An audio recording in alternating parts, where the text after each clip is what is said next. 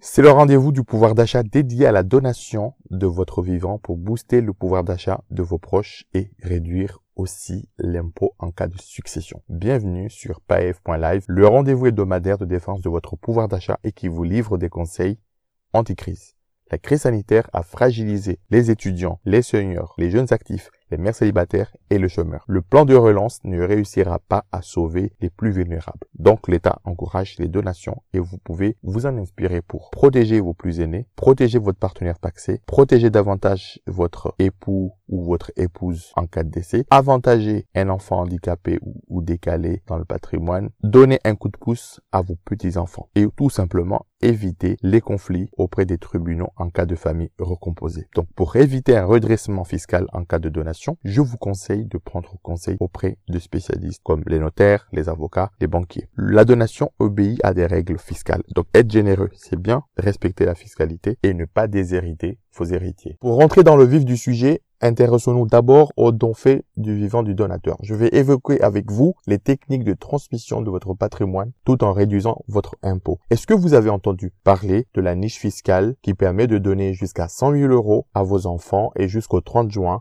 2021 sans impôt? C'est une niche fiscale last minute. Vous pouvez leur donner cette somme et qu'ils peuvent l'investir soit dans la pierre ou soit dans le capital d'une entreprise. Si par exemple vous donnez aussi à des associations d'utilité publique ou à des candidats aux élections, cette donation permet aussi de réduire votre imposition. Mais il est possible pour les cas de couple paxé donc de se protéger mutuellement. Par exemple, permettre à votre partenaire paxé d'hériter de vous. Dans ce cas-là, il faut faire un testament. Si vous voulez vous protéger mutuellement, il existe la possibilité de faire ce qu'on appelle un testament croisé pour euh, mentionner que le partenaire a le droit de rester dans le logement gratuitement pendant un an lors du décès ou tout simplement si vous voulez lui faire un leg, vous avez un abattement jusqu'à 80 721 euros tous les 15 ans. Au-delà, vous avez les règles de succession sur la fiscalité qui se mettent en place. Est-ce que vous avez entendu parler de ce qu'on appelle de la donation au dernier vivant. Comme son nom l'indique, donc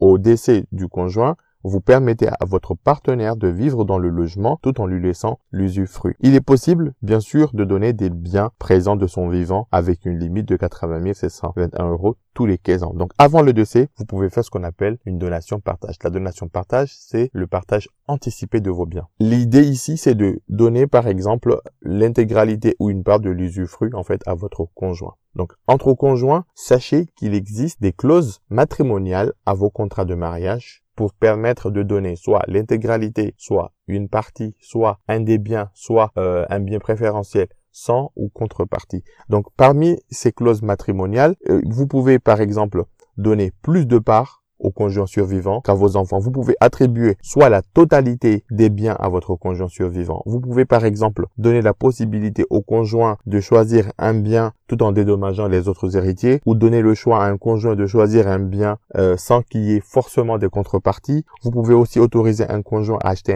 un, bien, par exemple un, local industriel ou un local commercial. Donc toutes ces clauses en fait peuvent faire partie soit du contrat de mariage ou tout simplement faire partie justement d'une modification de votre régime matrimonial. Mais revenons un petit peu aussi aux dons. Donc pour les dons, vous avez sans doute entendu parler du don Sarkozy. Le don Sarkozy, c'est permettre de donner de l'argent liquide, en fait des espèces à vos, à vos enfants. Donc, vous avez un montant de 31 865 tous les 15 ans. Ou euh, vous pouvez donner à des enfants majeurs jusqu'à 263 000 euros 730 tous les 15 ans. Donc, pour les deux tenteurs de contrat de capitalisation, vous pouvez en faire don de votre vivant. Et puis, en tant que grand-parent, vous pouvez faire ce qu'on appelle une donation transgénérationnelle. C'est-à-dire donner à vos petits-enfants, mais attention, avec l'accord, bien sûr, de vos enfants. Et puis, pour également, pour les, les grands-parents, vous pouvez aussi faire ce qu'on appelle un don pacte adjoint. C'est la possibilité de donner votre don, mais avec l'accord de l'utilisation de ce don. Sachez qu'il est possible pour les familles recomposées et très unies, donc de faire ce qu'on appelle la donation partage conjonctive. Vous mettez en commun tout votre patrimoine et puis vous décidez de répartir de façon inégale. Alors, sachez qu'il n'y a pas que l'immobilier ou l'argent liquide. La donation peut se faire aussi avec ce qu'on appelle la donation bois et forêts. La possibilité de donner vos bois et vos forêts en fait à vos héritiers. Et sachez qu'il existe un gros abattement de 75%. Donc maintenant que vous êtes féru des techniques de donation, faisons un petit quiz donation. Quel est le montant moyen du premier héritage? 44 ans. Quel est l'âge minimum du donateur? 70 ans. Quel est le montant moyen fait lors de donation? C'est 120 800. Combien pèse le patrimoine d'une famille effectuant une donation? 613 000 euros. Un don sur deux est composé de quoi? Bien sûr, c'est facile, c'est de l'immobilier. Quelle catégorie sociale appartiennent les donateurs? 80%, 85%, ce sont des retraités. Combien de ménages ont reçu une donation? 18%. Merci d'avoir écouté cet épisode dédié aux donations de votre vivant. Sachez que vous pouvez compléter aussi vos connaissances avec l'épisode dédié à l'héritage en cas de, en cas du décès, en fait, d'un proche. N'hésitez pas à partager autour de vous cet épisode ou en parler euh, avec vos proches. Si vous avez des questions, vous pouvez vous rendre sur www.paf.live e et me laisser en fait euh, vos coordonnées et votre commentaire pour que je puisse vous rappeler. Abonnez-vous pour écouter d'autres épisodes pour vous permettre d'en plus en pouvoir d'achat. À très bientôt.